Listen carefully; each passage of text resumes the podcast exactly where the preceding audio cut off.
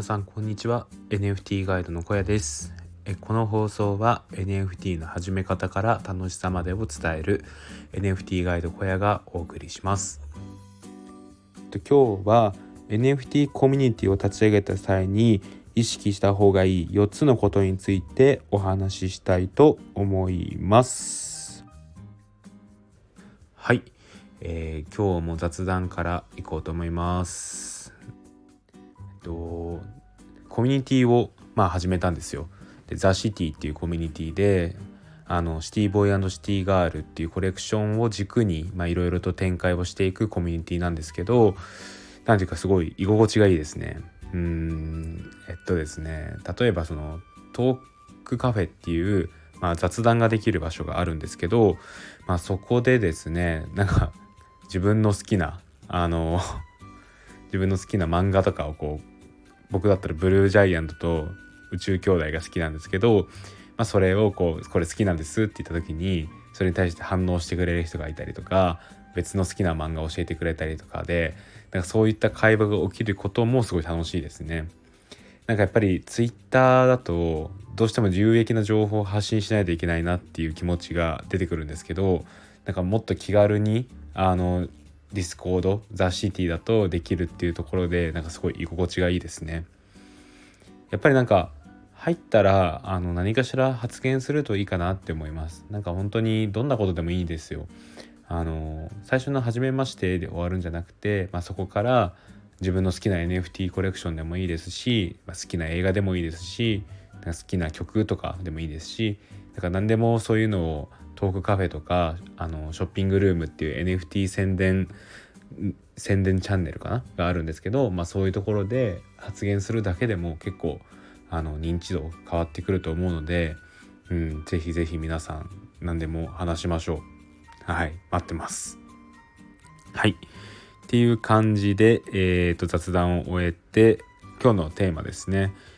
NFT コミュニティを作る時に気をつけた方がいいこと意識した方がいいことっていう点についてお話ししたいと思います。はい。僕はですねえっと今回このザ・シティっていうコミュニティを作る時に、ま、4つちょっと意識したことがありました。でまあその4つを意識したからかなって思うんですけど今の時点3日運営始めて3日なんですけど、まあ、おかげさまで200名以上の方がこのザ・シティに参加してもらいましたね。うんなんかやっぱりそこはなんか自分の結構狙った通りになったというかあのー、まあ入ってきてくれてすごいありがたいなっていう話なんですけど、まあ、そこでですねあのこれから NFT コミュニティを運営したいと思ってる人に向けて、まあ、4つあのここ大事だよっていうところをちょっとシェアできればなと思います。で1つ目が、まあ、大前提として、えっと、相手が、えー、コミュニティに入るメリットがあるのかっていうところをしっかり考えた方がいいと思います。はい、んやっぱりそうですねそのコミュニティに入ることによって何をが得られるのかっていうのを、まあ、しっかりと明示した方がコミュニティに入る確率っていうのは上がると思います。うんそうですね。例えばなんですけどあのうちのこのザ・シティに関してはあの最初にギブアウェイの、えー、ミルクさんのイラストっていうのをあの早期参加者限定で、えー、抽選で1人にお配りしますっていうギブアウェイしますっていうような企画をしました。でもう一つが、えーと、シティチケットっていうトークンチケットを作ってですねあといわゆるガバナンストークンなんですけどそれも、えーと、最初解説して1日以内に入った人にはそれを配るっていうような企画もしました。うん、これはですね1個入るメリットになりますよね。まあ、そこに入ることによってあの、まあ、それが得られるミルクさんのイラストが得られるシティチケットっていう、まあ、いつかは価値が出るかもしれないガバナンストークンがタダで得られるっていうところは一つこれはメリットになりますよね。で何ていうかあのこれに対していやなんかもっと本質的な例えばなんか入ることによって何々が身につくみたいなことがいいんじゃないのって思う人もいると思うんですけど、まあ、それも大事だと思います。実際僕もこのザ・シティだ入ったら NFT マーケティング学べますよみたいなこと言ってるんですけどじゃあそこが目的で入った人が果たしてどれだけいるのかなって思うんですよ。うん、これはやっぱりですね最初はなんか分かりやすいメリットっていう方がいいと思います。うん、でそこでですねあの一つ、まあ、今回僕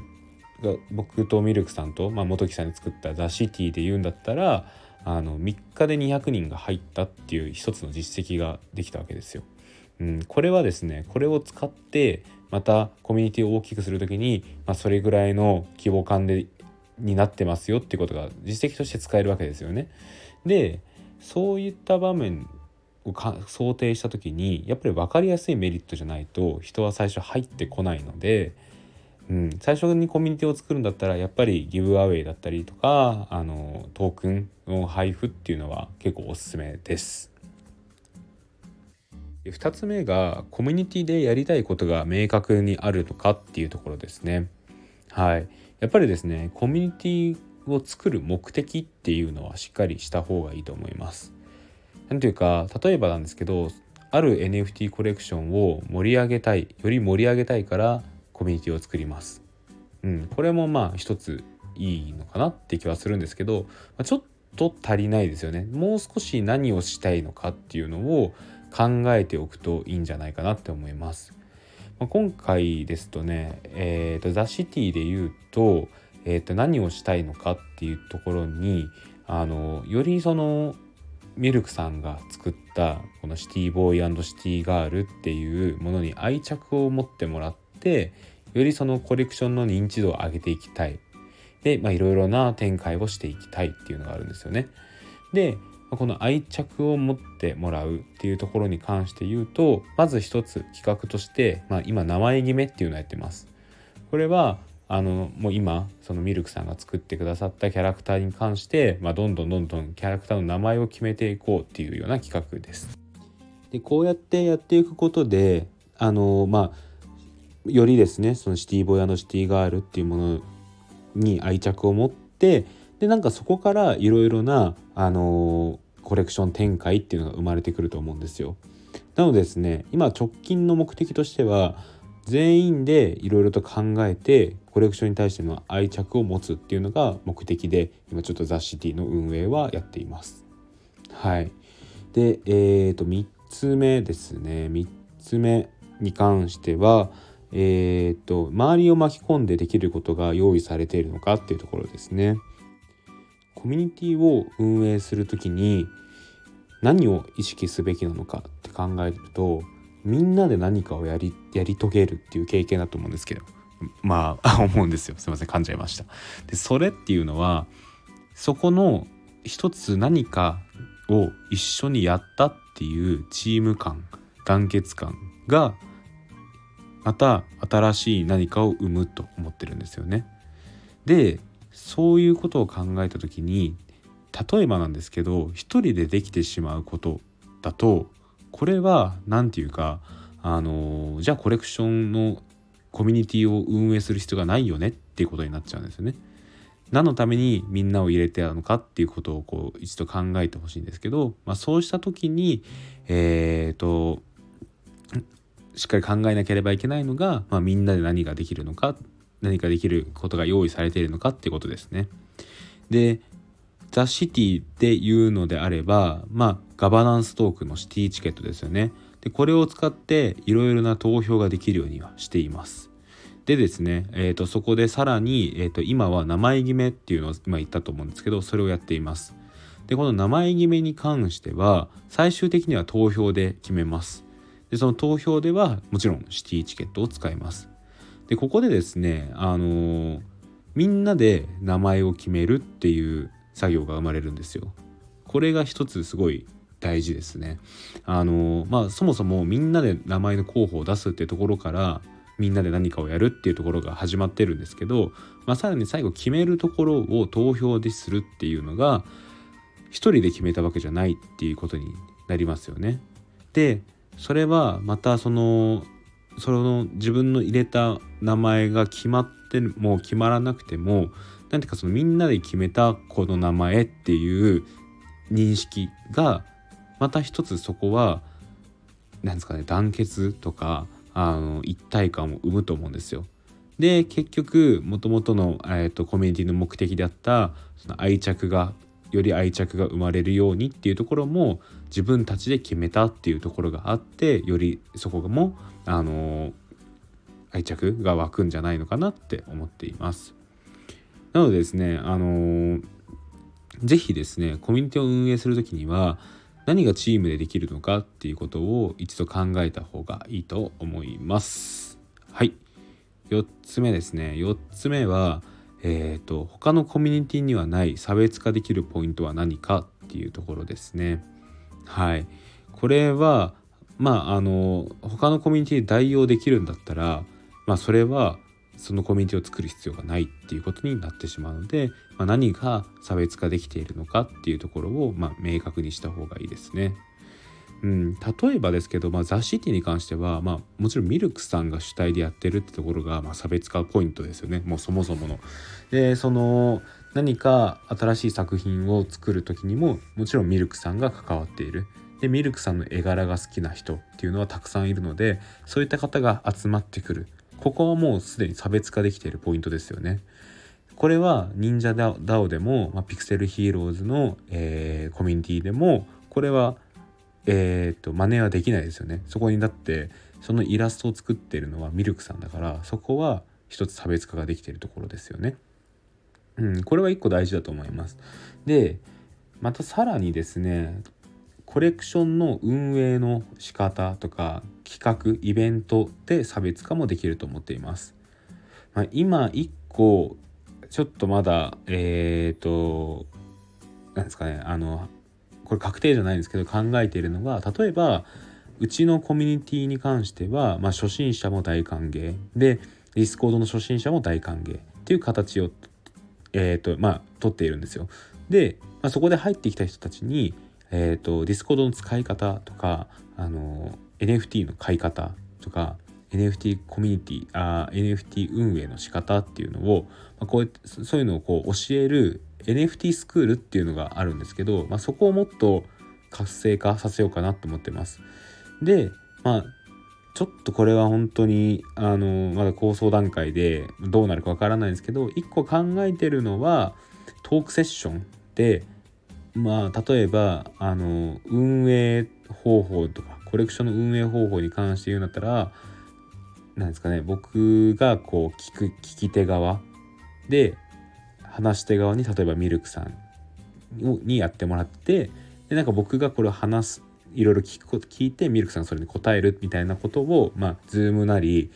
Discord 内のあのボイスチャットなりでやってそれをこう公開するでそれを見てもらうことでいろいろ学べるみたいなことができればいいかなって思ってます。